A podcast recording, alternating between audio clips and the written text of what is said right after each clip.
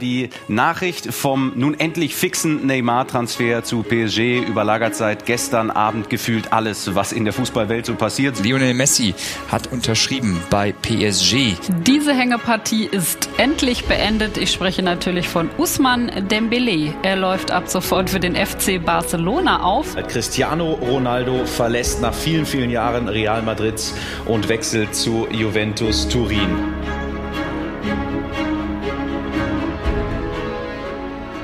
Wales, Golf, Real Madrid. In dieser Reihenfolge. Diese Flagge hat Gareth Bale hochgehalten nach einem Länderspiel mit Wales und damit beschreibt er eigentlich perfekt seine Zeit bei Real Madrid. Überragend zu Beginn war sie und mit laufender Zeit wurde sie immer schrecklicher. Jetzt ist eigentlich nur jeder froh, dass es vorbei ist. Darüber wollen wir heute sprechen, über den einzigen Rekordtransfer von Real Madrid, der mittlerweile zur Persona non grata geworden ist. Das machen wir hier nicht alleine bei Dan Deals. Mein Name ist Max Ropas. Ich freue mich, dass ihr dabei seid. Und dabei sind auch Nils Kern von Real Total. Hallo Max. Servus. Und auch Knoddy mit wieder dabei. Moin. Fabian Knottnerus, unser Gesicht von YouTube. Und ja, lass uns, lass uns drüber sprechen. Gareth Bale, die, die walisische Legende. Und 2013 war es soweit, er wechselt von Tottenham Hotspur für damals 91 Millionen kolportierte jetzt mittlerweile, oder kurz Zeit später war dann klar, okay, er hat dann doch 10 Millionen mehr gekostet. Also der erste 100 Millionen Euro Transfer in der Geschichte des Fußballs für einen Spieler, der zu dem Zeitpunkt nicht ein internationales Turnier gespielt hat, der nur eine Saison Champions League gespielt hat und vorher bei Tottenham gespielt hat, die ja eben nicht zu den Big Four damals gehört haben. Jetzt sind es ja die Big Six. Nils, 2013, Gareth Bale, war das der Spieler, den Real Madrid wollte, oder war er vielleicht eher ein Spieler, der dann das rot-blaue Trikot angezogen hat. Ja, gut, falls du jetzt den Brasilianer Neymar ansprichst, der war schon immer so Florentino Perez Traum. Neymar war auch schon mal mit zwölf, irgendwie, das war 2006, glaube ich, eine Woche Probetraining bei Real und bla. Wer hat das eigentlich nicht gemacht? Ja, ja ne, wer hat das eigentlich nicht? Da war schon jeder da. Aber gut, das sollte halt nicht sein und so hat man irgendwie dann das Glück gehabt, dass in England irgendwie einer gewachsen ist, der ja im San Siro, glaube ich, mal gerockt hat und dann auch seine letzte Saison bei Tottenham irgendwie aus allen Lagen gefeuert hat, irgendwie auch mal rechts außen hängende Spitze. Gareth Bale war unglaublich. Auch ich habe habe mir die letzten FIFA-Teile immer zuerst Gareth Bale geholt, dann noch Gerard de Rossi und so, aber Bale war immer für jeden Madridista so, boah, den brauchen wir, der hat so eine Power, so eine Explosivität. Zinedine Zidane hatte ihn dann mal in Lyon gescoutet bei irgendeinem Europa League-Spiel ja. und auch gesagt, so, der hat mich am meisten beeindruckt, den müssen wir holen und ähm, deswegen, ja, war ich dann doch die ersten Jahre sehr, sehr, sehr happy, dass Gareth Bale zu Madrid kam. Er ist 2013 zu Real Madrid gekommen und Natürlich ist er nicht alleine verantwortlich, schon gar überhaupt nicht allein verantwortlich, aber er hat die erfolgreichste Zeit von Real Madrid entscheidend mitgeprägt. Vier Siege in der Champions League in fünf Jahren. Im ersten Jahr erzielt er bereits das Tor im, äh, in Lissabon damals in der Verlängerung, das 2 zu 1. 2016 bereitet er das 1 zu 0 vor per Standard. Ähm, das ist, glaube ich, falsch. Naja, hat die Kopfball, hat Kopfballverlängerung nach Standard auf Ramos dann, aber ist ja, passt schon. 2016 bereitet er dann das, das 1 zu 0 vor durch Ramos und 2018 die Krönung wahrscheinlich, wenn man jetzt alles zusammenfasst bei Real Madrid. Das Traumtor im Champions League Finale gegen Liverpool, dazu noch eins mit gütiger Mithilfe von Loris Karius erzielt. Ja, es ist eine Zeit, die unfassbar erfolgreich ist und doch jetzt 2022 läuft sein Vertrag aus. Will ihn eigentlich nur noch jeder weghaben und er ist auch, glaube ich, froh, dass dieses Kapitel endgültig zu Ende ist. Es hätte zwischendurch schon zu Ende sein sollen. Das war kurz ein Transfer nach China geplant. Er war ein Jahr ausgeliehen nach Tottenham. Knoddy, wenn du an Gareth Bale denkst, woran denkst du im weißen Trikot? Ich denke an unfassbare Sprints die Linie runter. Äh, ich denke auch da an sehr, sehr viele unfassbar geile Tore. Ähm, und im Endeffekt denkt man an dein Intro, an Wales, Golf und Real Madrid. Ähm, Sich das auch zu trauen. Also, es ist heftig und erschreckend irgendwie und überraschend zugleich, wie sich so ein Blatt komplett wenden kann innerhalb eigentlich kurzer Zeit.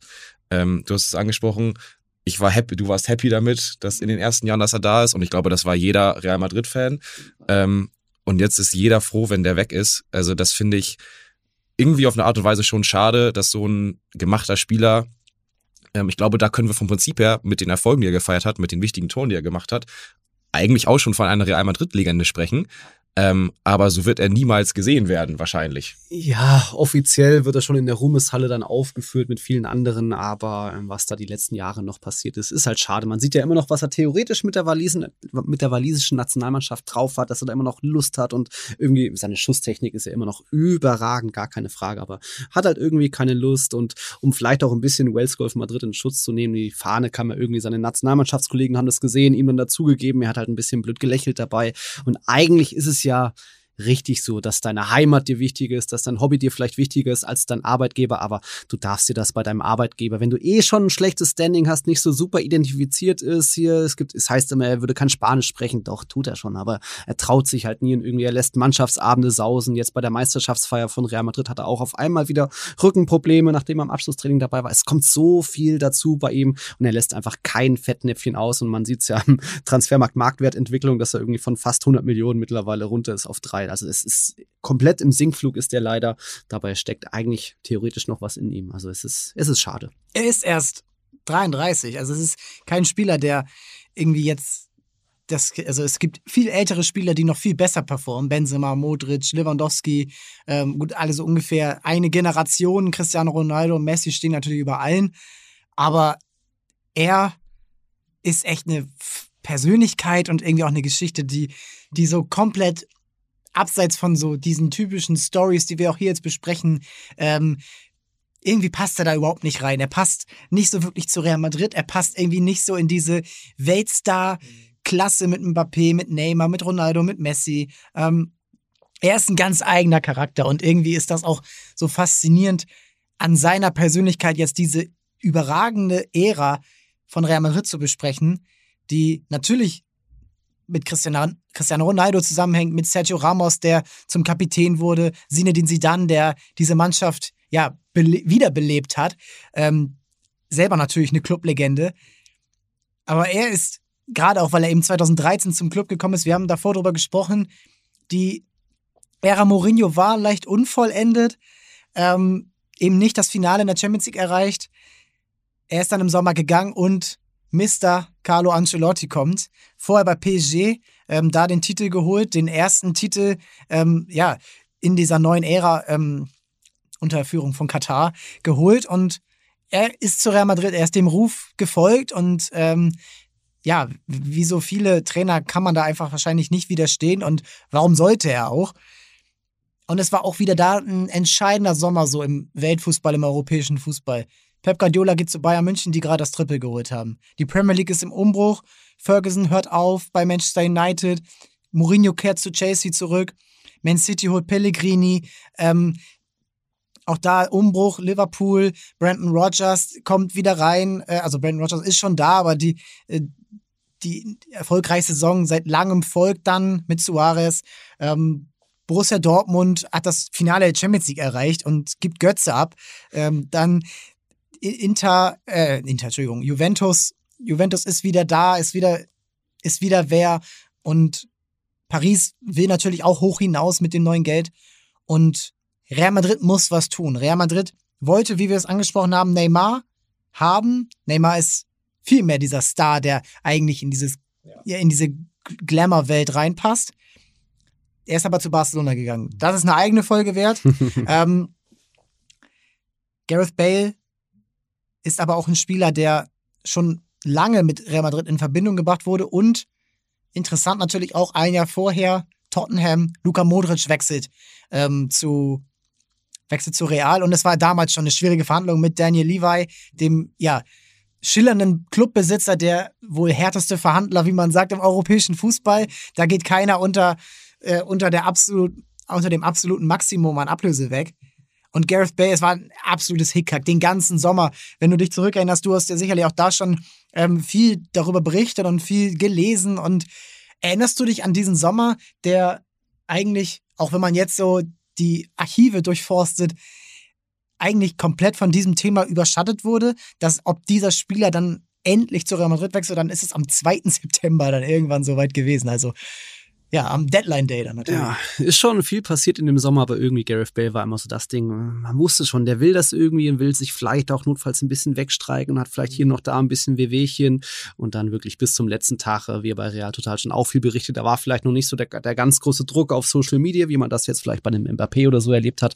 Aber ich weiß noch ganz genau, dann am Tag der Verkündung kam dann von einer gewissen Videospielsimulation so ein Video, wo man erstmal so die, die Startelf von Real Madrid so seitliche Gesichter sieht und auf einmal kommt noch so das Bale-Gesicht da so rein mit so einer coolen Musik musikalischen Untermalung. Gänsehaut, ja, wir haben ihn. Und ja, man hatte dann auch da eben die Hoffnung, La Decima, Mensch, wir haben jetzt schon Cristiano und Benzema und alle. Irgendwie, da fehlt noch so das letzte Puzzleteil.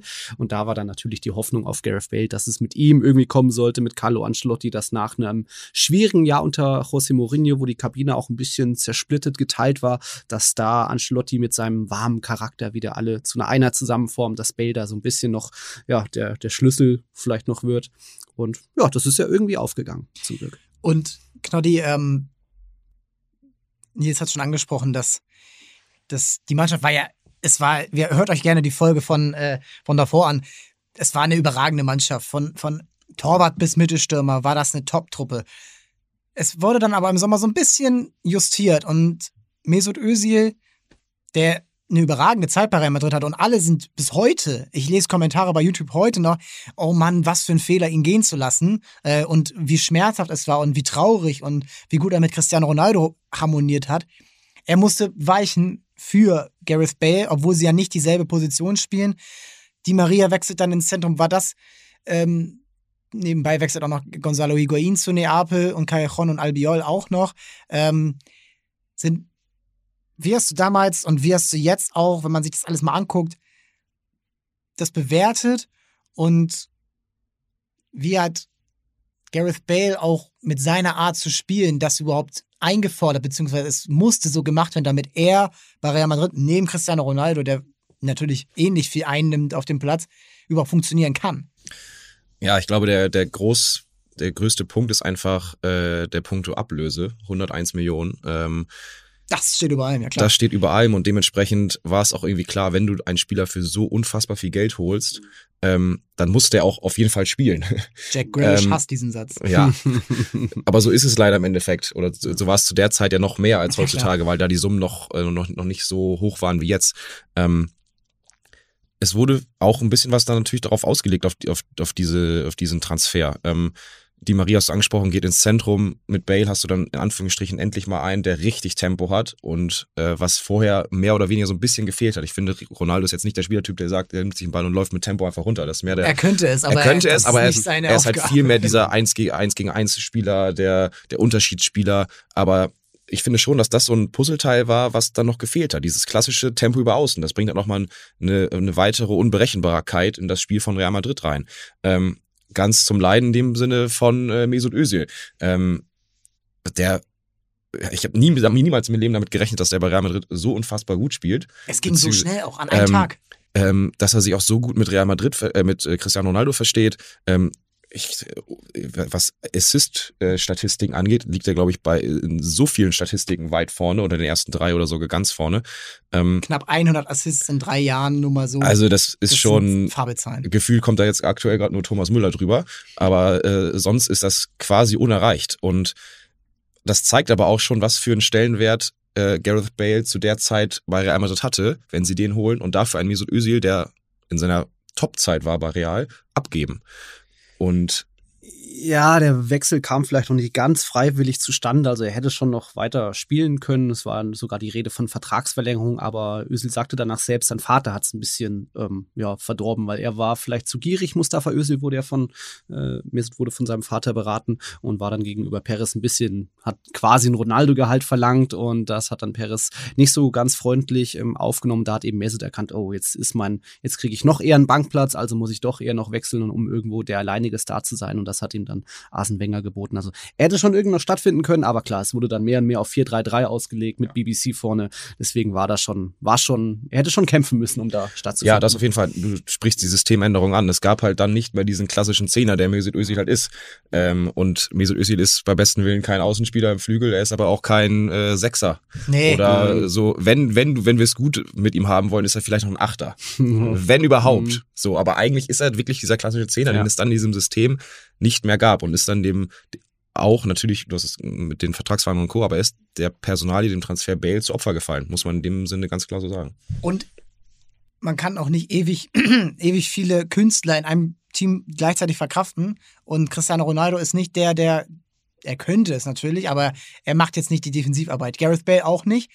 Und dann brauchst du so ein paar Soldaten. Und das war, und er wird von allen irgendwie verkannt und unterschätzt, aber Angel Di Maria hat das eigentlich möglich gemacht, weil er war immer Außenspieler und hat dann gezeigt, ey, ich bin überragender Achter, ich bin schnell, ich bin wendig, ich bin passstark und er hat diese, diese sechs, diese sechs beziehungsweise dieses Mittel, Mittelfeld-Dreier-Gespann aus Alonso, Modric und Di Maria, das war in, es hat gar nicht immer gespielt in diesem Jahr, in diesem einen Jahr, weil Di Maria dann ja zu Manchester United gewechselt ist.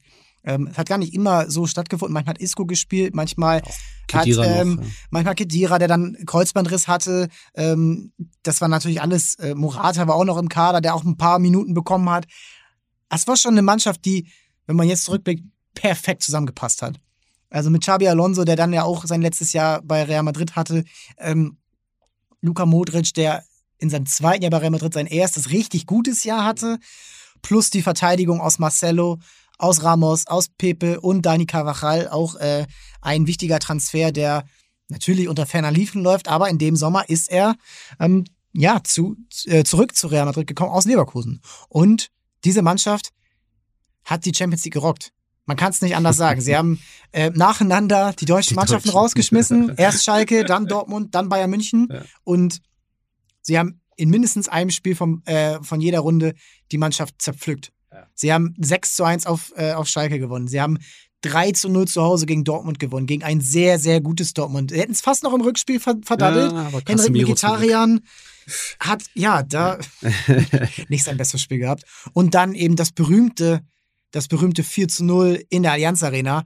Ähm, Nils, wenn du dich einmal zurückerinnerst, wo Gareth Bay auch eine entscheidende Rolle spielt, der Konter zum 3 zu 0, das ist wahrscheinlich genau dieser Spielzug gewesen, den sich jeder Real-Fan auch vorgestellt hat. Und wenn wir so ein Tor erzielen, Bell, Ronaldo, ähm, dann, dann sind wir glücklich.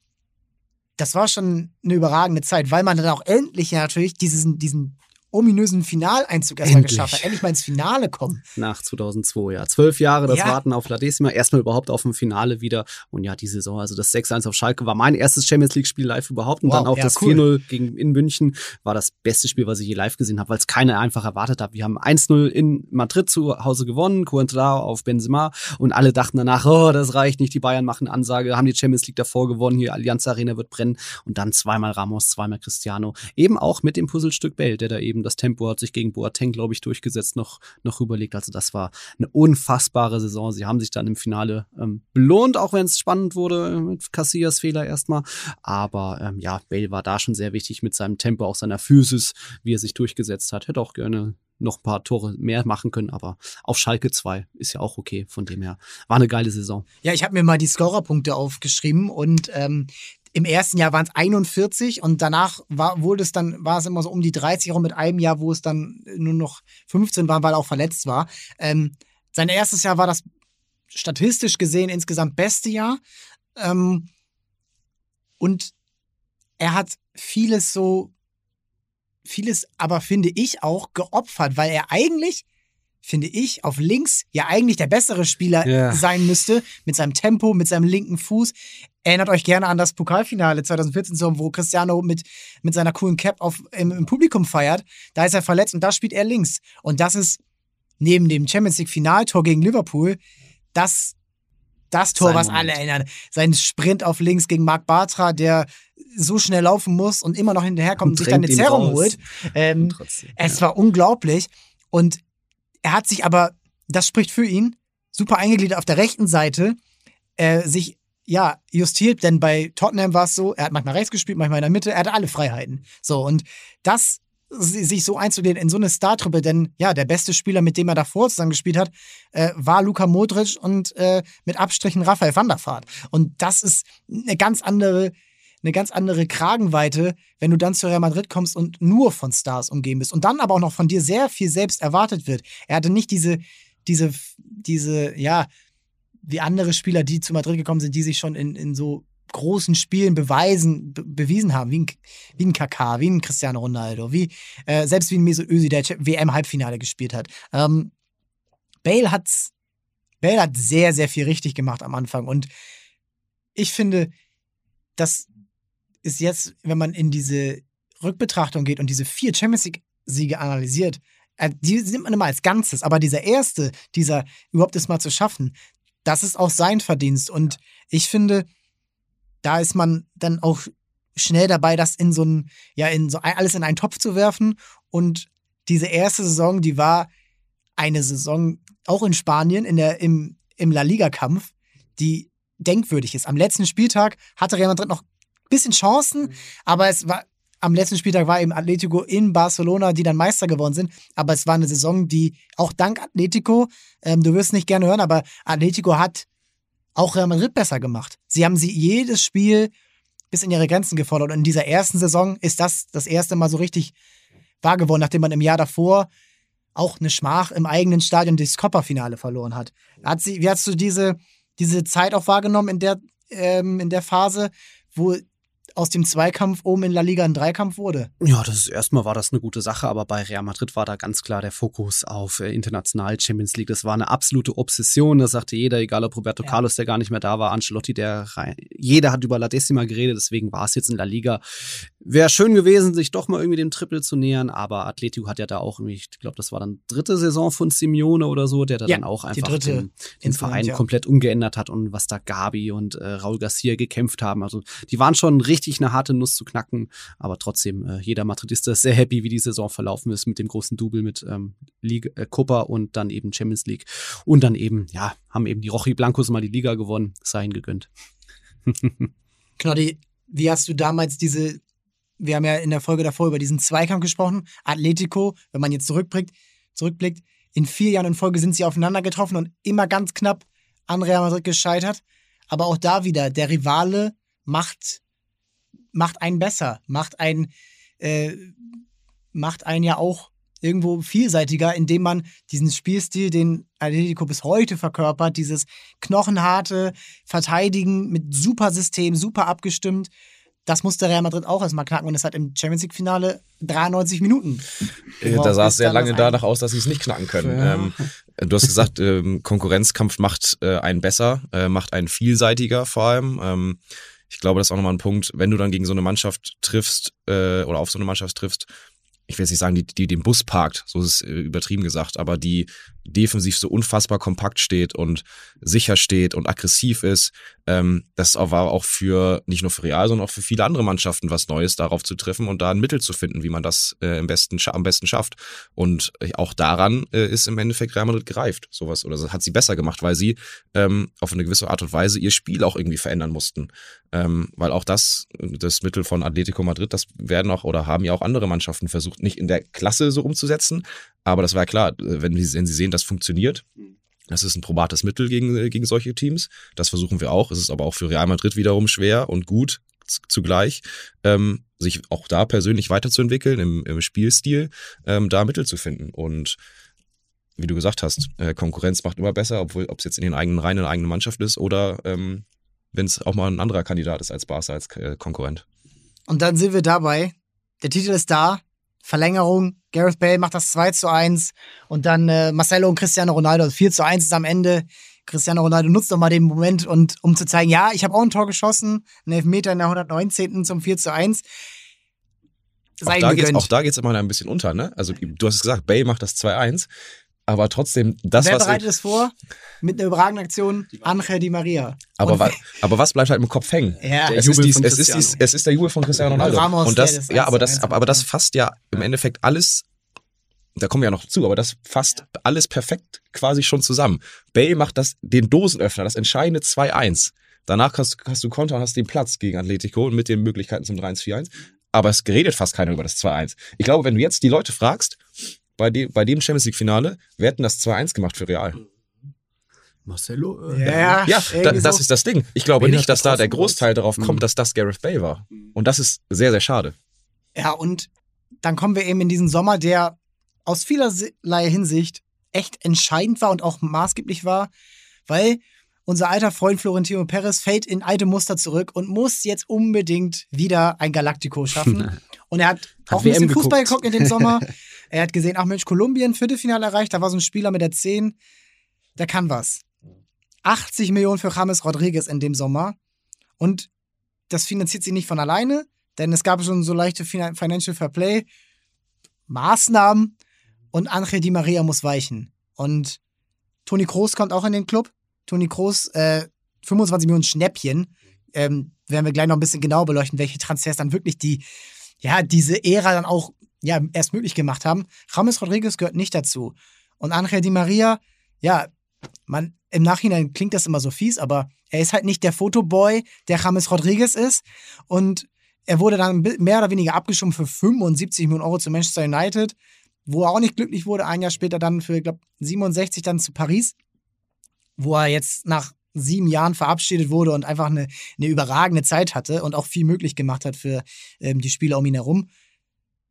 Hat Real Madrid da im Nachhinein fast diese ganze Ära aufs Spiel gesetzt, indem sie überdreht haben, indem sie ihre, gerade auch weil du schon Gareth Bale und Cristiano Ronaldo, zwei Künstler, zwei ja, Spieler, die nicht diese, von denen du dir nicht, wie wir es eben besprochen haben, ewig viel erlauben kannst, haben sie sich da aufs Spiel gesetzt.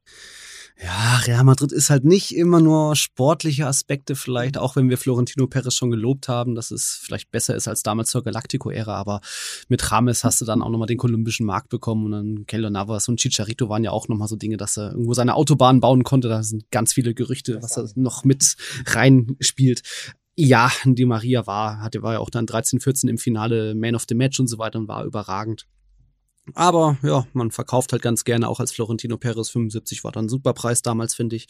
Und dann eben Rames für einen ähnlichen Preis bekommen. Also im Nachhinein hat es dann noch funktioniert, auch wenn es irgendwie noch gedauert hat. Sprich, und die Saison 14, 15 hat unter Ancelotti eigentlich spektakulär begonnen. Dann gab es ein paar Verletzungen, Modric erstmal weg in der Rückrunde, hat man alles verspielt und trotzdem irgendwie mehr Tore gemacht als in der Saison 13, 14. Also Es war ja auch bis zum, äh, bis kurz vor Schluss spannend. In Ja. der Saison, wo Barcelona wieder eine überragende Mannschaft hatte, war es bis zu kurz vor Schluss spannend und sie haben auch da echt guten Fußball gezeigt. Aber es sind diese, Rames hatte auch noch Lust. Und Xabi Alonso ja wechselt den. Club. Ja. wechselt zu Bayern. Ja.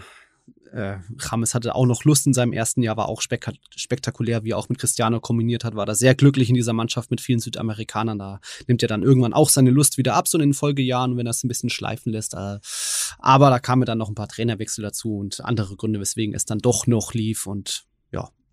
Es ist eine, es ist eine echt interessante Phase auch im Fußball, denn 2015 angesprochen, Barcelona gewinnt das Triple und ist ja mit eben Neymar, dem, dem so gern, dem verlorenen Sohn, der nie da war, ähm, hat eine überragende Leistung gebracht. Und Suarez, Neymar, Messi, das war damals der Shit und BBC war so ein bisschen dahinter. Aber, ja, sie waren dahinter. Sie haben letztendlich die, die entscheidenden Spiele Hm. in der Saison gewonnen. Und wenn du 2015, Neymar war damals, ja, 23, Suarez war, auch- äh, war auch damals noch im be- besten Fußballalter, Messi sowieso. Wenn du damals die Leute gefragt hast, okay, eine Mannschaft in den nächsten drei Jahren wird alle drei Champions League-Titel gewinnen, dann hätte aber, na, wer hätte, was hätten die Leute gesagt? Welche Ja. Mannschaften hätte man da genannt? Wahrscheinlich der FC Barcelona. Und wenn nicht die, dann wahrscheinlich eher der FC Bayern, die auch noch eine überragende, überragende Phase hatten mit Pep, äh, auch damals ja immer im Halbfinale gewesen. Und Real Madrid hätte man nach dieser Saison gesagt, okay, ja, sie hatten jetzt einmal den Titel und dann haben sie wieder alles eingerissen aus ja, Gründen wegen der Autobahn in Mexiko. Das ist und dann passiert das, was ich bis heute irgendwie nicht ganz einordnen kann. Ähm, sie dann kommt dann nicht direkt nach Ancelotti, der ja auch gehen muss, weil, weil er nicht das bestätigt hat, was er in der ersten Saison erreicht hat. Und ähm, auch da ja wieder, du hast es angesprochen, Maßstäbe, die aus der Welt gegriffen sind. Und er ist jetzt ja wieder da und äh, ich glaube, wenn sie ihn nie entlassen hätten, dann wär, er- würde er heute noch stehen und, und mit ähm, heruntergelassenem Mundwinkeln die, die Spiele beobachten. Und Augenbraue hoch. Ja, genau, die Augenbraue.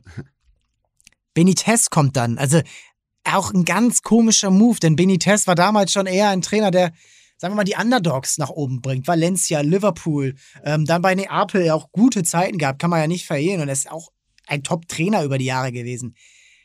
Er hat aber auch immer dieses Image vom, ja, Die, die englischen Fans haben ihn den, den dicken spanischen Kellner genannt. Das war keine gute Ära und es war auch schnell wieder vorbei. Und sie dann kam Wann kam er? Ich glaube, Mitte der Saison ungefähr. War dann Januar, glaub, ja. der 4. Januar sogar. Benitez, ich glaube, nochmal 0-0 gegen Valencia gespielt. Benitez Statistiken waren an sich okay äh, und der Madridismo schätzt ihn auch, weil er auch einer der wenigen Trainer ist. Er kommt ja auch aus Real Madrids Jugend so ein bisschen, war dort schon Trainer, hat so ein bisschen geweint bei der Präsentation. Also man hat ihm das schon abgekauft, aber er hat die Mannschaft einfach nie wirklich im Griff gehabt, wollte irgendwie Cristiano vorschreiben, wie er Freistöße zu schießen hat. Modric Außenriss wollte er ihm verbieten. Keine gute Idee. Und nach dann den ersten kurzen, der, dem kurzen Dämpfer in der Saison war dann für ihn schnell Schluss, weil man eben auch gesehen hat, Zinedine Zidane hat man sich hochgezüchtet in der Jugend anderthalb Jahre mit der Castilla, der zweiten Mannschaft. Da war er dann so Ancelotti. Da das natürlich noch dazu, ja, ja. Äh, jeder kennt das Foto vom Finale, wie er da neben Ancelotti steht und schreit. Also vielleicht war ja. da Sidan auch der Faktor.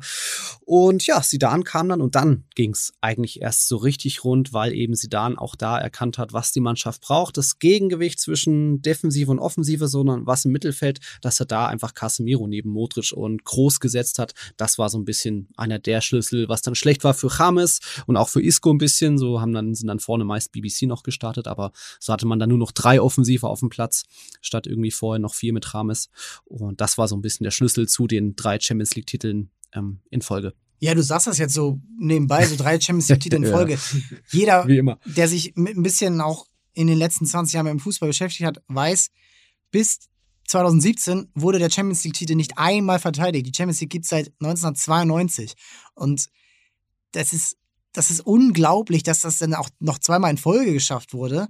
Und das schaffst du nicht einfach so. Wir haben es eben schon angesprochen, Halbfinale Champions League, das muss eigentlich schon wie ein Titel gelten. Das sind die größten Spiele, die der Fußball so zu bieten hat. Man hat es dieses Jahr wieder gesehen.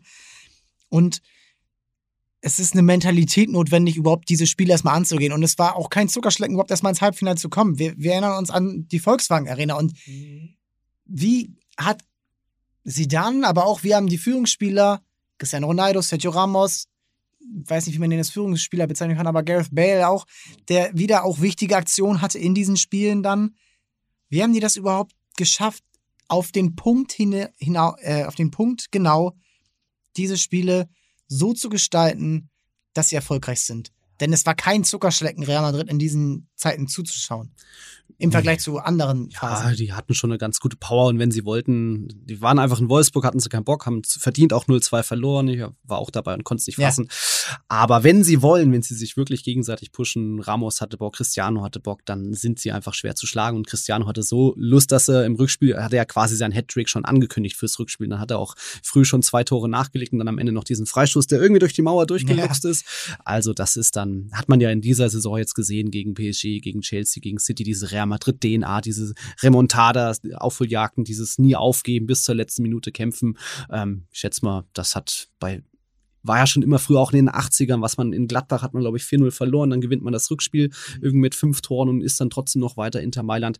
Das ist einfach irgendwo in diesem Club drin und ein, ein Ramos strahlt das aus und ein Cristiano, wenn er Lust hat, dann bombt er einfach alles irgendwo nieder. Das ist unglaublich, wie man das jetzt so, ja, wie man das jetzt so sich anschaut und auch zusammenfassen muss, wie viel da eigentlich zusammengekommen ist und wie oft sie das dann ja auch geschafft haben. Im Jahr drauf dann, also wir überspringen jetzt hier gerade einen Elfmeterschießen-Sieg äh, gegen, gegen Atletico, was damals dann, glaube ich, wirklich gedacht, okay, jetzt ist unsere Zeit, jetzt ist unsere Zeit, jetzt schaffen wir es. Nein, nein, leider nicht. Und ähm, dann bist du in der Saison drauf und das dürfte ja eigentlich so die beste Saison gewesen sein, die Real Madrid in den letzten zehn Jahren hatte. Meister und die Champions League verteidigt. Und da siehst du dann auch bei Gareth Bale, der 2016 das Jahr seiner Karriere eigentlich hatte. Erstes Turnier mit Wales. Kommen wir mal wieder zu ihm zurück. Erstes Turnier mit Wales. Er hat die Champions League wieder gewonnen. Er hat wieder eine entscheidende Rolle gespielt. Halbfinale gegen Manchester City erzielt er mit ein bisschen Mithilfe das 1 zu 0, das einzige Tor. Er verlängert seinen Vertrag bis jetzt, bis 2022. Sind, er ist auf dem Zenit seiner Leistung. Es ist man muss es so sagen, das war das Jahr seiner, äh, seiner Karriere. Er war auch bei Europas Fußballer des Jahres dann auf Platz 3. Also ja, und das ist äh, eigentlich ja Platz 1 in diesen Jahren gewesen. hinter, hinter Messi und ja. Ronaldo. Und keiner hätte gesagt, das ist unverdient. Ja. Und jeder hätte gesagt, er hat, er hat sich auch innerhalb dieser Zeit bei Real Madrid so weiterentwickelt. Er hat Kopfballtore erzielt am, am laufenden Band mit der, mit der Zeit. Er hat, er hat ähm, Pässe gespielt. Er hat ein Tor gegen, ähm, ja, sind wir jetzt in, diesem, in der Saison 2016, 2017, kurz bevor er sich verletzt hat. Äh, das 1 zu 1, da war ich im Stadion in Dortmund gegen, äh, ja, gegen Borussia Dortmund 2 zu 2.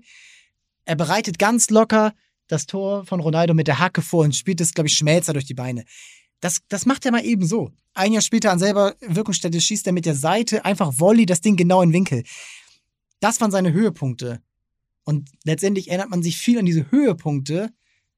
Aber ich glaube, da 2016 hat es auch so ein bisschen angefangen, dass er eben nicht mehr diese dauerhafte Konstanz hatte. Claudi, wie hast du jetzt auch mit den ganzen Verletzungen, mit dieser Doppelbelastung, bei ihm wird das immer so Doppelbelastung bezeichnet mit Wales, aber ist das auch so ein bisschen der Knackpunkt, dass er sich, glaube ich, in dieser Zeit so verloren hat, in dieser Erfolgsgeschichte? Denn er ist als Starter im ersten Jahr dabei gewesen und irgendwann ist er dann zum Ede-Joker geworden. Ja, und das, glaube ich, mental zu verkraften, ist immer, ist immer nicht so ganz einfach.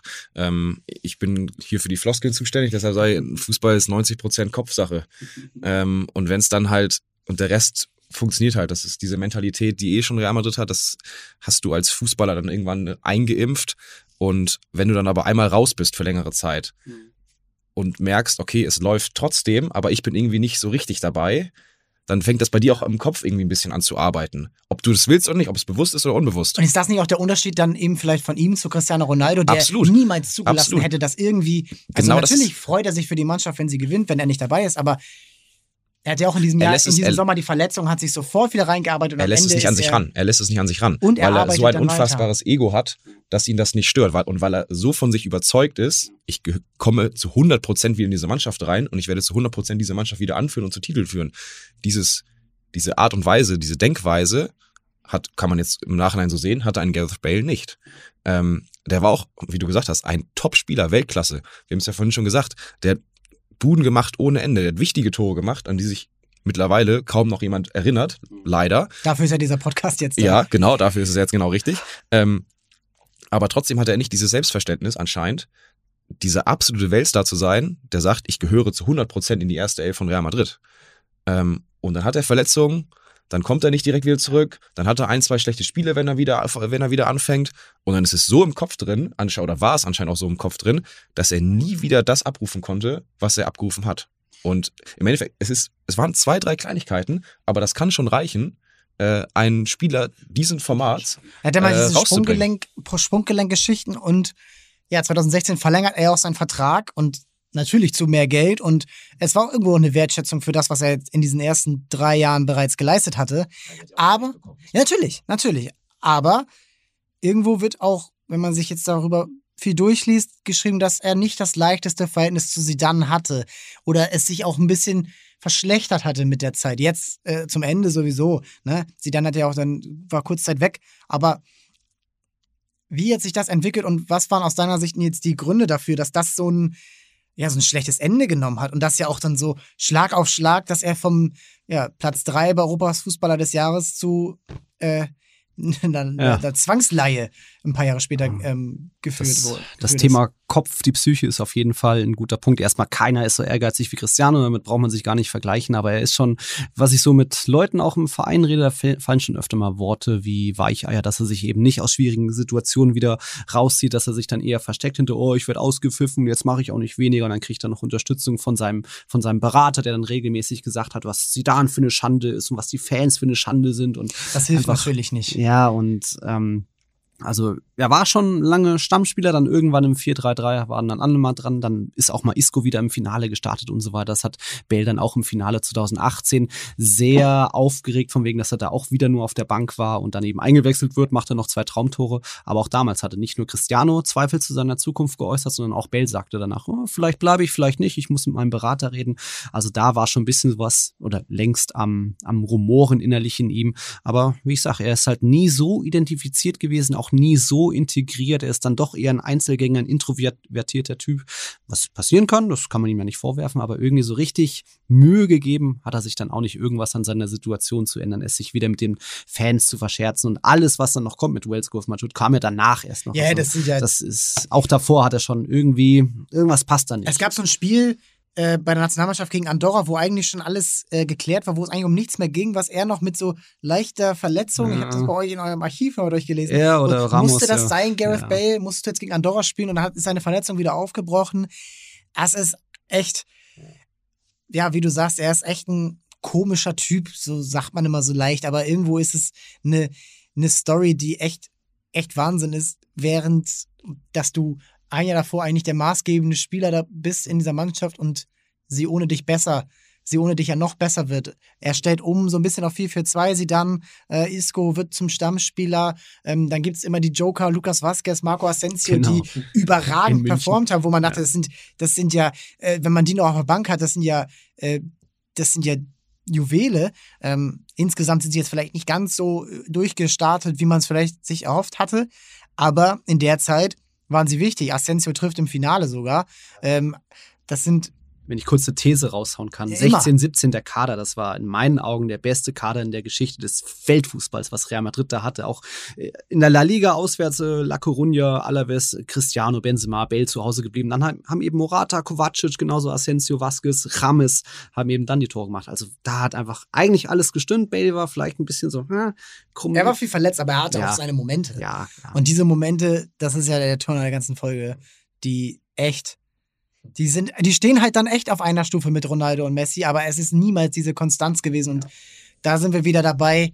Er hat sich auch, wenn ich unterbrechen Ja, darf, er hat sich auch selbst nie so hervorgehoben, wie es dann ein Ronaldo und Messi getan hat. Weil er vielleicht nicht der Typ dafür ist. Ja, Messi er ist auch der eher Typ, der Introvertiertere, Ja, aber Ähm, aber er hat äh, selber, es kommt ja auch darauf an, ob du es selber zulässt. Also ich glaube, Messi hat sich auch nicht selber hochgejubelt, aber es wurde halt so mit ihm gemacht quasi. Also er hatte auch kein, natürlich keine andere Wahl, ähm, aber auch ein Bale hätte unfassbar hochgejubelt werden können äh, aufgrund seiner Leistung. Ähm, aber er hat es irgendwie so nie so richtig zugelassen, dass ähm, auch die Medien und Co. ihn zu einem absoluten Weltklasse-Spieler Ja. machen. Und das ist dann wieder der Punkt, Hat er nicht verstanden. ähm, das, hat- das, den, was ja wichtig ist heutzutage, Ja, dass, bei Real, ja. dass er Real Madrid ist kein Ort für Selbstzweifel. Aber Und die das, hatte er dann. Das Ding ist ja, ich glaube, das würde ich dich jetzt auch mal fragen, Nils.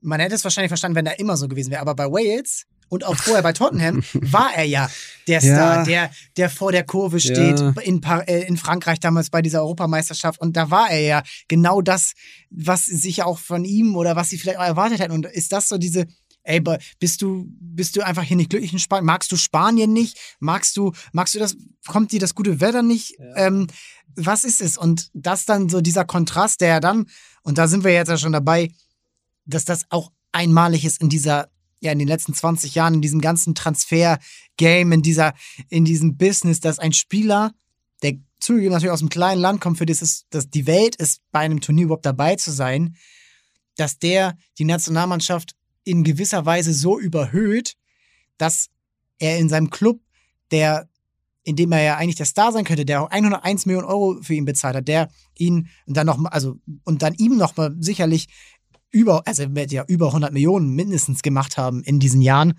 ähm, eher wahrscheinlich in Richtung 200 Millionen an, Gehal an Gehältern bekommen haben. Das ist natürlich wie immer geschätzt, aber das ist, das ist eine, eine Phase, die jetzt, wenn man das ganzheitlich betrachtet, bei Real Madrid auch so niemand vorhergesagt hätte. Ich glaube, das ist auch der Punkt Persönlichkeit irgendwie wieder, ne? Bei, bei Wales gab es halt nicht diesen Topstar, diesen absoluten Weltstar, da war er es halt. Bei Real Madrid gab es so viele, da konnte er sich halt einfach Bei verstecken. Tottenham auch. Ja, bei Tot ja, das ist ja genau der Punkt. Ähm, er hatte, so schätze ich jetzt zumindest mal die Persönlichkeit ein, die Möglichkeit, sich halt eben ins, selbst ins zweite Glied zu rücken, beziehungsweise nicht offensiv im Mittelpunkt zu stehen. Bei Wales und Tottenham gab es niemanden, der auf seinem Level war.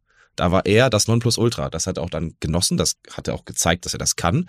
Aber ich glaube tatsächlich, von der, dass er von der Persönlichkeit gar nicht so der Typ ist, der das unbedingt gebraucht hat. Weil sonst hätte er es bei Real Madrid zu 100% auch gemacht. Und da hast du halt gemerkt, okay, da gibt's halt einen Cristiano Ronaldo, einen Ramos und Co., die wollen das und Bale war fein damit. Also ja, okay, gut, dann mach das. Ich mach das schon bei, hab das bei Tottenham schon gemacht, ich mach's bei Wales sehr gerne, aber hier brauche ich's nicht. Und das ist dann viel, viel auch der Punkt, auch das, das passt halt nicht zu Real Madrid. Bei Real Madrid musst du halt, musst oder sollst du halt im Endeffekt so sein, dass du genau so bist, dass du genau ähm, so dich in Szene setzt und dich selbst äh, darstellst und nicht halt sagst, okay, ich zieh lieber zurück, ich lass die machen. Das, äh, du musst schon bei Real das Spiel mit den Fans verstehen, wie du die Medien auch ein bisschen auf deine Seite ziehst, in eine Lobby besorgst. Aber dass Würde ich ja- in, in Wales vielleicht glücklicher ist, ist ja logisch. Da ist ja noch mal mehr Familiengefühl mit wahrscheinlich der Hälfte der Mannschaft war früher in den U-Nationalmannschaften. Also er sagt auch immer, dass es in Wales mehr Spaß macht. Deswegen ist das schwer zu vergleichen und Real ist dann eben wieder Arbeitgeber und großer Druck, Haifischbecken. Vielleicht ja, mag er wirklich die Sonne nicht so wie, wie den Regen in, in, in, Tot- bei Tottenham, aber äh, ja, es ist viel Kopf, wie man schon gesagt hat. Ich würde euch auch irgendwie zustimmen, dass das von der Persönlichkeit ja irgendwie bei Real Madrid so sein muss. Aber da kommen wir jetzt auch schon zum nächsten Punkt, dass die Transfers, die dieses, du hast Casemiro angesprochen, du hast äh, Toni Kroos angesprochen, diese Transfers, die diese Ära ja erst ermöglicht haben, weil du sagst 2017, das war der Kader, der alles überragt hat. Die Transfers, die dahin geführt haben, waren nicht diese Realtransfers, die das waren kleinere Transfers. Keylor Navas, wir haben es eben im Vorgespräch äh, angesprochen, für 10 Millionen aus Levante gekommen, nachdem er für Costa Rica ähm, ja eine überragende WM gespielt hat, im, am Viertelfinale war. Toni Kroos ja auch, er war eine überragende Weltmeisterschaft gespielt, zwei Tore gegen Brasilien, er hat bei, bei Pep Guardiola unter, es war ein überragender Fußball, aber er ist nicht der, da sind wir, er ist der schüchterne Junge aus, aus Greifswald, ähm, so kommt er jedenfalls rüber. Ja, aber er versteht was davon und er ist Fußballer. Er weiß, er hat, glaube ich, viel dann eben auf den Platz zurückgezeigt. Luka Modric auch nie dieser, dieser Lautsprecher. Ähm, und dann eben Spieler, die, die eben über allem stehen, jetzt auch in der Rückbetrachtung 2022, Karim Benzema, äh, der in dieser Zeit, stimmst du mir zu, dass in dieser Zeit Karim Benzema so ein bisschen mehr wieder zu sich selbst gefunden hat, wichtige Tore gemacht hat und dann auch seine Rolle unter sie dann besser gefunden hat?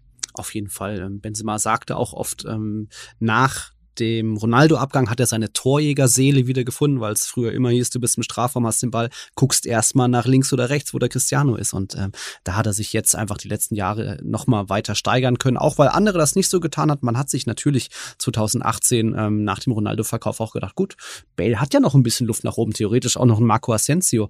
Die haben es jetzt nicht gemacht, aber eben dafür Karim Benzema liefert da jetzt auf Weltklasse-Niveau, hat immer noch diese maximale Motivation, den Ballon d'Or zu gewinnen und da hat er jetzt mittlerweile doch noch ganz gute Chancen im hohen Alter. Ähm, da ist er bestimmt so dieser, der, wo die Mannschaft Real Madrid vom System her, von der Spielweise mit ab, am abhängigsten ist im, im Aufbauspiel, dass er immer wieder der Spielmacher der 10, zwischen 10 und 9 ist, der überall auf dem Feld ist. Und auch da wieder, es kann, können nur elf spielen und vielleicht noch ein paar eingewechselt werden, aber er hat sich dann irgendwo auch gegen Gareth Bale durchgesetzt in diesem neuen System von Zinedine Zidane, was diese erfolgreiche, erfolgreiche Ära ja erst möglich gemacht hat. Absolut. Auch ein Gareth Bale äh, hat seine Qualität in der Sturmspitze oder ist dafür bekannt, äh, gute Tore zu machen.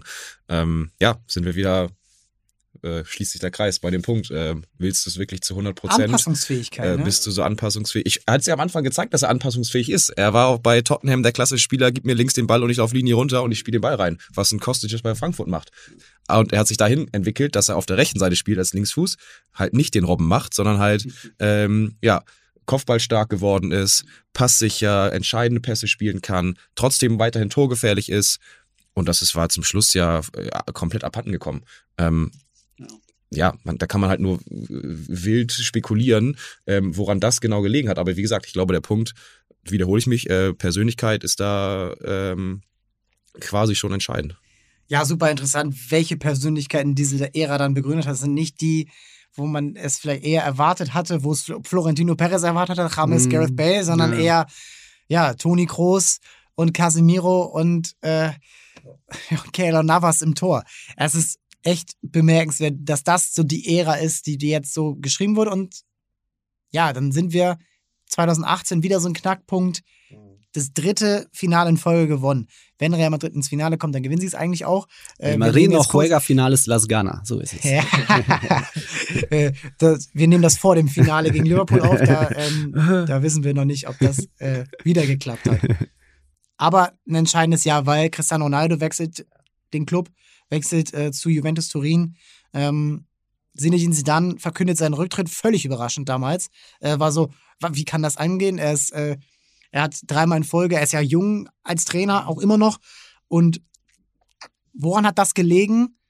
Und wieso hat er sich acht Monate später darüber, davon überzeugen, überreden lassen, Mhm. wieder, wieder anzufangen? Ja, gutes Thema. Also wir bei Real Total hatten schon so ein Gefühl, er hat immer sich mal wieder ein bisschen müde gezeigt, irgendwie, dass er keine Lust mehr auf dieses ewige Pressekonferenzenspiel hat, was er ist ja auch einer, der auf dem Trainingsplatz sein will, halt als Trainer wie als Spieler. Spieler ähm, war ja da schon, schon ne? immer wieder ein bisschen müde, launig, er ist auch ein bisschen dickköpfig vielleicht und ähm, so, ja, auch als Spieler schon vielleicht ein bisschen zu früh seine Karriere beendet. 2006 hat danach auch mal gesagt, ein paar Jahre später, "Ah, ich hätte auch noch theoretisch ein, zwei Jahre dranhängen können. Also das ist ein bisschen Sidan-Ding, wenn er schon irgendwie gedanklich abgeschlossen hat, dann kann ihn auch ein Florentino Perez nicht mehr aufhalten.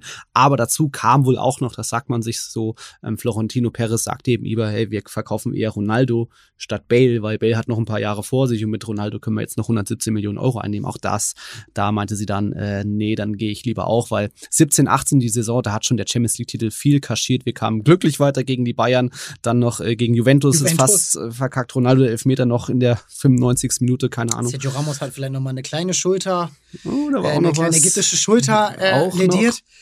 Ja, und ähm, deswegen war der Real jetzt auch nicht mehr so auf dem, auf dem Niveau wie noch 16, 17. Zidane hat die Zeichen erkannt, äh, Cristiano auch ein bisschen, aber dann eben ja das Kuriose, dass dann ein Jahr später oder nicht mal ähm, Zidane schon wieder zurückkehrte. Klar, Lopetegui, es sah anfangs gut aus, aber irgendwie da auch Klassiko 05 verloren, glaube ich, im Camp Nou, ich war da. Ei, ei, ei. Ja, äh, dann Ich erinnere mich. musste seinen Kopf rollen. Ähm, Solari dann auch ein bisschen umgekrempelt, irgendwie ein paar Spieler gestrichen. Isco, Marcelo gemerkt, so richtig arbeiten die nicht mehr.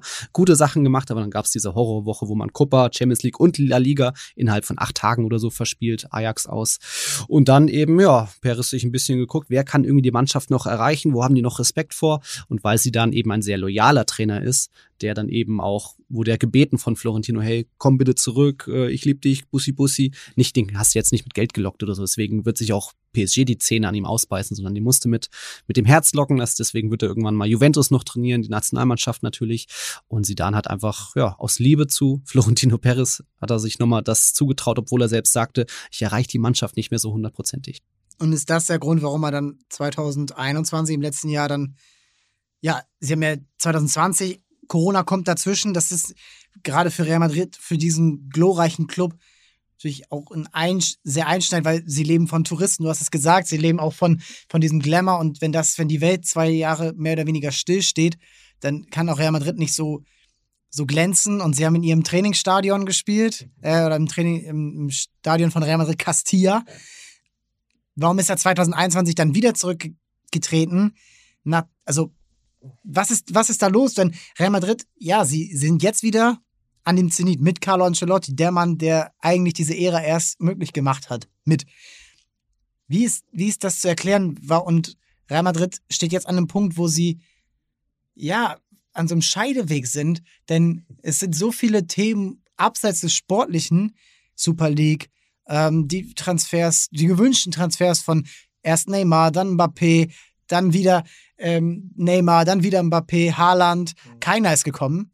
Und sportlich läuft's, aber irgendwie scheint dieser Club nicht im Reinen mit sich selbst. Was ist da so deine generelle Einschätzung, wenn du alles zusammenfasst? Ja, sehr komplexes Thema natürlich. ja, ja, klar. Ähm, Zidane hat ja noch die Meisterschaft geholt und das auch Genau. ziemlich gut mit auch einer sehr sicheren Defensive, aber auch da gab es dann immer Gesichter. Ramos und Benzema haben die Mannschaft getragen. Mittlerweile sind es Courtois und Benzema Modric, die die Mannschaft tragen. Ähm, man hat schon jetzt Saison 2021 gemerkt, dass es hier und da sportlich schon Probleme gibt. Du bist vorher gegen Man City ausgeschieden, verdient, die waren besser. Chelsea war dann viel besser im Halbfinale. Immerhin ist Real ins Halbfinale gekommen. Das sind ja auch wichtige Einnahmen.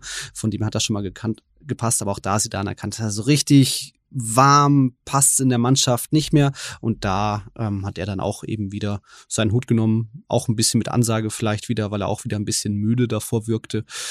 Und ja, sie, Real sich dann ein bisschen umgeschaut. Wen haben wir so hier? Allegri hier, konnte da, Nagelsmann schon vergeben, Pochettino auch war auch noch vergeben.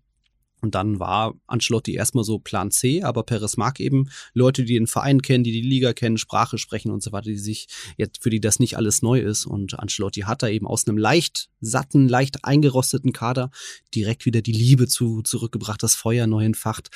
Und so ist jetzt der aktuelle Erfolg mit Meisterschaft, Supercoppa ja auch und hoffentlich Champions League-Titel, wenn ihr das hört, ähm, da zurück. Aber ja, Zidane war auch für die Übergangszeit wichtig. Man hat immer noch gewartet auf Mbappé. Wann kommt er denn? Hä? Es wird wohl nie was, keine Ahnung. Ähm, so ist es jetzt immer noch erstmal Übergangstrainer Zidane wie Ancelotti, bis dann mal wirklich was komplett Neues kommt mit neuem System und egal, ob es dann Nagelsmann, Pochettino ist oder wer auch immer. steht halt alles im Zeichen des Ronaldo-Abgangs, ne? Diese, dieser Umbruch real, der ähm, kommt, gekommen ist. Äh, irgendwie ist man schon Er da. ist so schleichend. ja, er ist, er ist halt nicht in einem Jahr passiert, er ist nicht in zwei Jahren passiert, aber er ist auch irgendwie nicht in vier Jahren passiert. Also man merkt, es ist was passiert, aber irgendwie. aber irgendwie so der komplette Umbruch, dass man sagt, okay, jetzt haben sie den Schritt äh, geschafft, jetzt geht's Richtung Neuanfang, ist irgendwie immer noch nicht da. Man, man hängt immer noch so ein bisschen irgendwie an den alten Zeiten, weil es ja auch irgendwie mit Modric und Benzema natürlich auch funktioniert. So, das kannst du ja auch nicht wegdiskutieren. Die beiden sind, spielen in dem Alter noch überragende Saisons. Ähm, deshalb ist es, kannst du auch nicht sagen, okay, die geben wir jetzt ab oder mit dem planen wir nicht mehr, wir wollen einen Umbruch haben. Das kriegst du ja auch nicht hin. Ähm, deshalb ist es, glaube ich, auch einfach schwer, da den kompletten Umbruch zu gehen, weil du noch diese Alteingesessenen hast, sag, sag es mal so, die aber halt noch wirklich funktionieren und die Mannschaft tragen. Deshalb ist es so, so ein Mittelding aus, wie du, ich fand der Begriff schleichender Umbruch eigentlich perfekt. Ähm, es ist was passiert, aber es soll irgendwie noch was passieren, aber du weißt nicht, wann es passiert.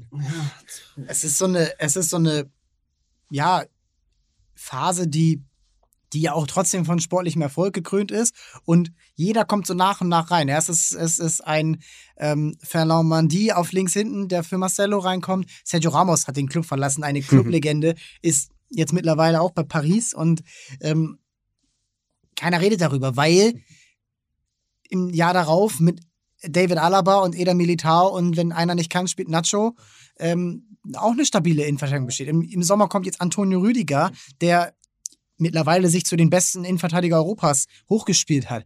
Es sind, und das ist jetzt der Punkt, das sind Transfers, wieder, so überhaupt nicht die Real Madrid-Transfers. Ablösefrei David Alaba, ablösefrei Antonio Rüdiger.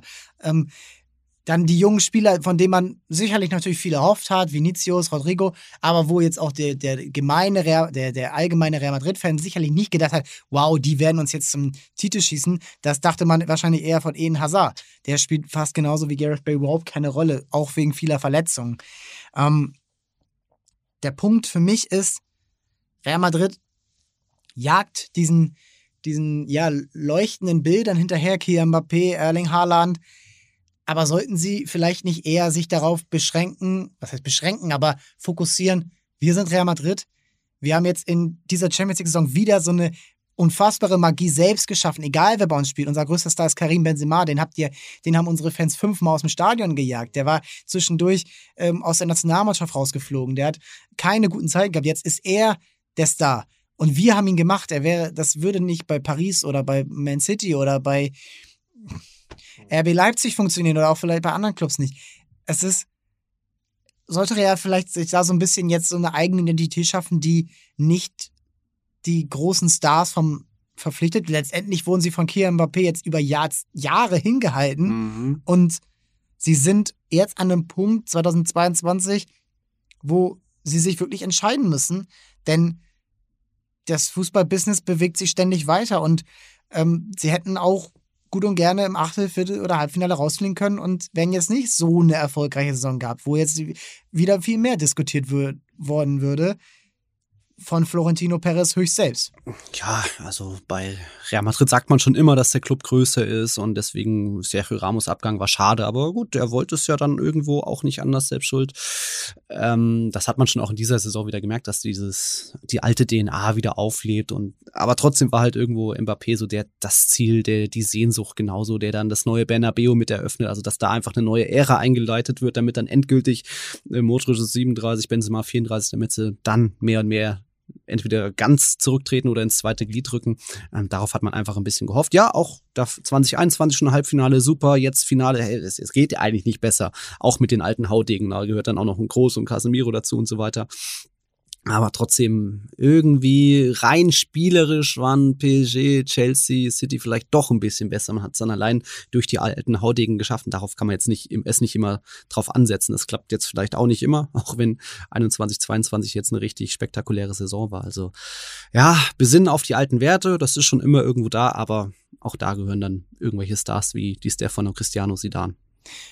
Und jetzt ist Florentino Perez ja auch die maßgebende, treibende Kraft, alles, was mit Super League zu tun hat.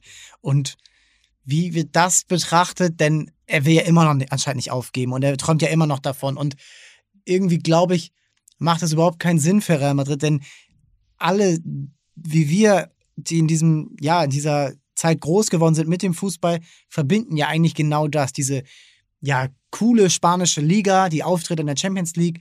Er will das so ein bisschen alles umkrempeln. Aber aus welchem Grund? Real Madrid, wie wir es jetzt gerade schon mal, ist, steht über allem. Sie stehen, das ist nicht nur Real Madrid, das ist auch Liverpool, das ist auch Barcelona, das ist auch Bayern München. Warum kann Real Madrid nicht einfach, einfach mal ruhig sein, einfach mal sich zurücklehnen und an Ich den glaub- sportlichen Sachen Ich glaube, arbeiten. Real Madrid an sich ist ruhig, aber Florentino Perez ist halt nicht ruhig. Ja, ich habe Aber kommt dann nicht irgendjemand anders, wenn er irgendwann mal aufhört, der dann sagt, ja, ja, Real, wir müssen es wieder machen. Ja gut, jetzt ist er noch bis 25 auf jeden Fall Präsident. Äh, Das geht jetzt noch eine Weile. Ähm, Im Madridismo oder auch generell in Spanien habe ich schon viele Fans gehört, ist noch ein bisschen die Perspektive, egal ob es jetzt Super League heißt oder anders. Wichtig erstmal offenes System, damit jetzt keine gesetzten Teams da sind. Aber viele sind einfach, da stellen sich die, die Ohren auf, weil es heißt, ach wie, die UEFA wäre raus? Korrupter Verband möglicherweise, jetzt auch Champions League Finale. 21 Prozent der Stadionkapazität der Plätze gehen an Real, 21 Prozent an City. Wo bleiben die anderen Prozent? Und so ähnlich ist es ja auch, sind ja auch die Einnahmen verteilt, dass da sehr viel bei der UEFA bleibt, die eben dann ja auch mittlerweile vielleicht vom PSG und City Financial Fairplay greift nicht, dass da einfach viele Fans sagen, lass uns doch vielleicht doch was eigenes machen. Und Real Madrid war damals schon bei der, der Gründung 92 der Champions League mit dabei, weil sie auch gesagt haben, hey, wir brauchen ein neues Format, hat dann die UEFA gemacht, äh, damals bei der Gründung der FIFA, also Real Madrid ist schon irgendwo, hat eine gewisse Rolle als irgendwie Pionier im Fußball. Jetzt der Auftritt Super League, der Name war scheiße, der Auftritt war scheiße, die Kommunikation, Perez mh, sehr arrogantes Auftreten war scheiße.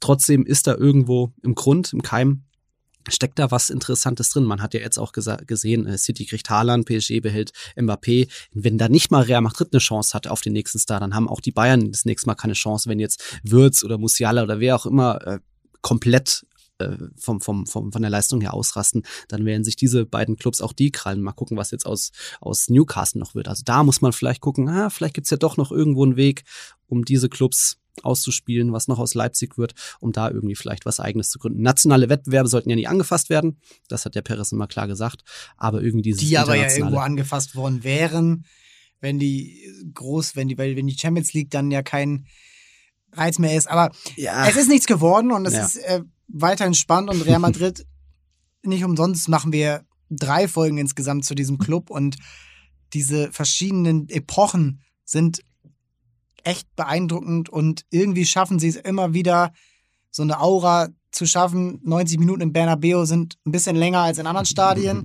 Es ist, es ist echt super spannend und ich kann mir vorstellen, dass gerade in dieser sich ändernden Zeit, wir bei Transfermarkt wissen es nicht am besten, aber wir, wir beschäftigen uns viel damit, dass gerade so ein Shift stattfindet. Der Spieler entscheidet relativ viel darüber, wie es sich stattfindet. So ein bisschen NBA Free Agency, wo LeBron James am Ende des Jahres die Spieler, äh, die, die Teams empfängt, um, damit sie bei ihm pitchen. So.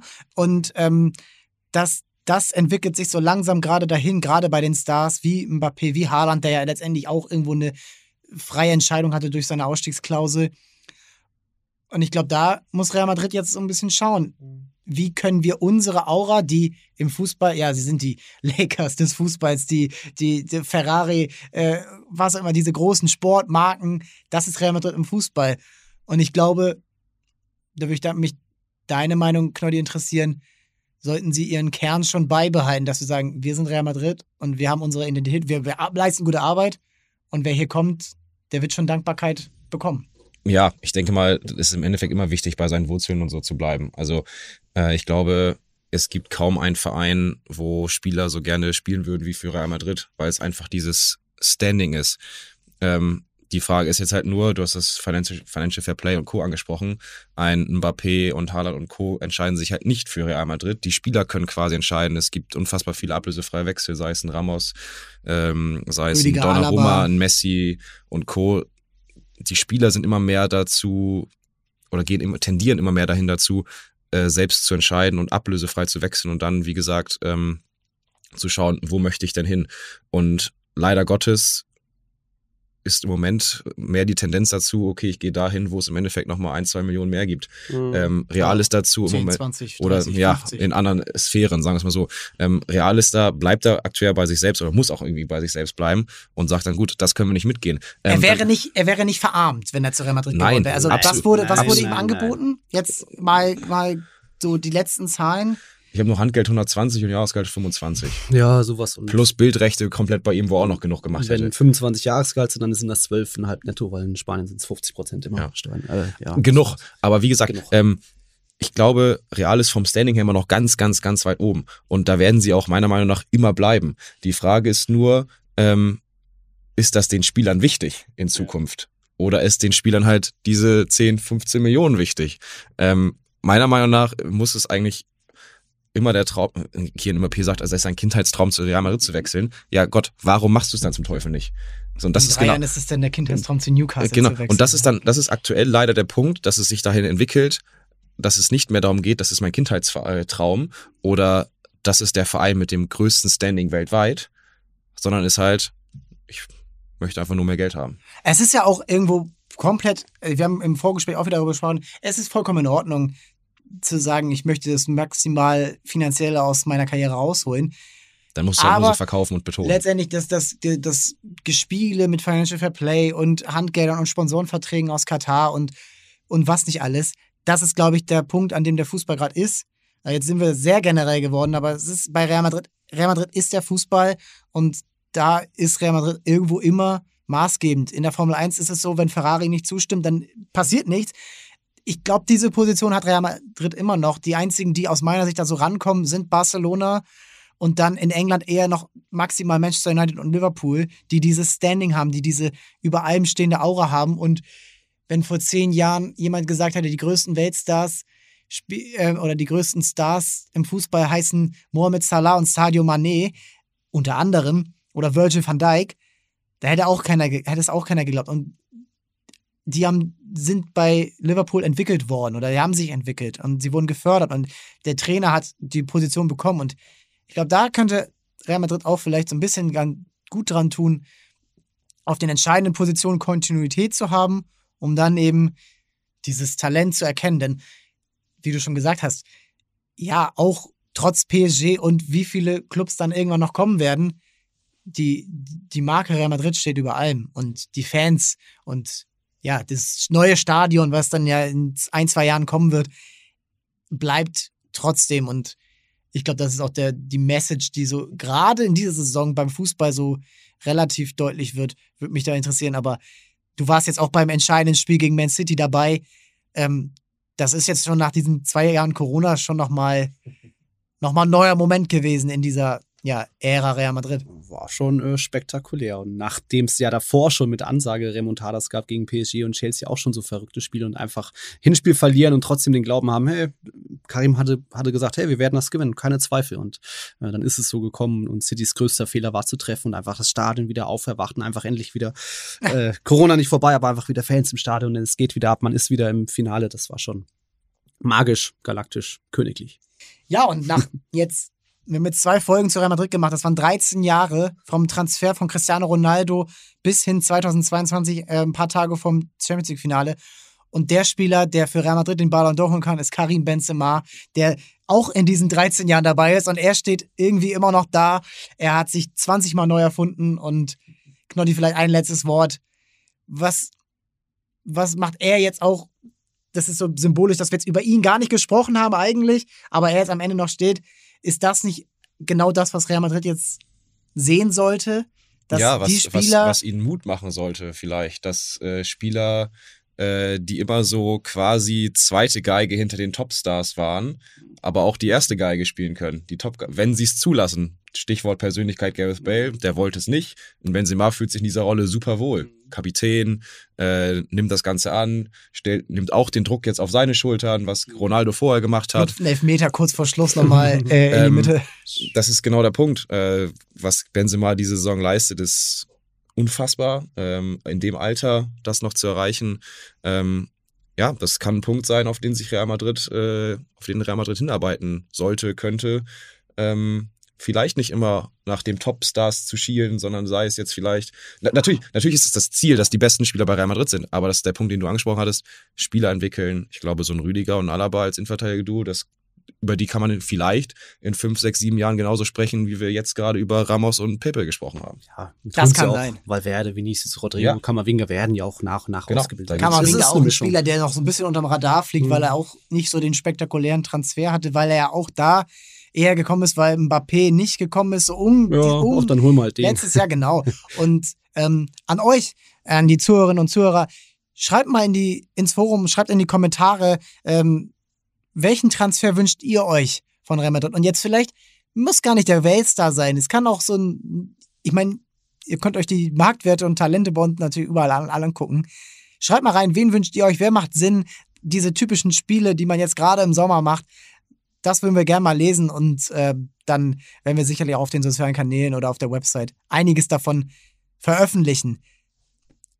Jungs, es hat mir Spaß gemacht. Nils Knoddy, das war ein krasser Tag hier, ganz im Zeichen ähm, der Königlichen. Und ja, vielen Dank. Sehr Hallo gerne. Madrid, hat Spaß gemacht. Bis nächstes Mal.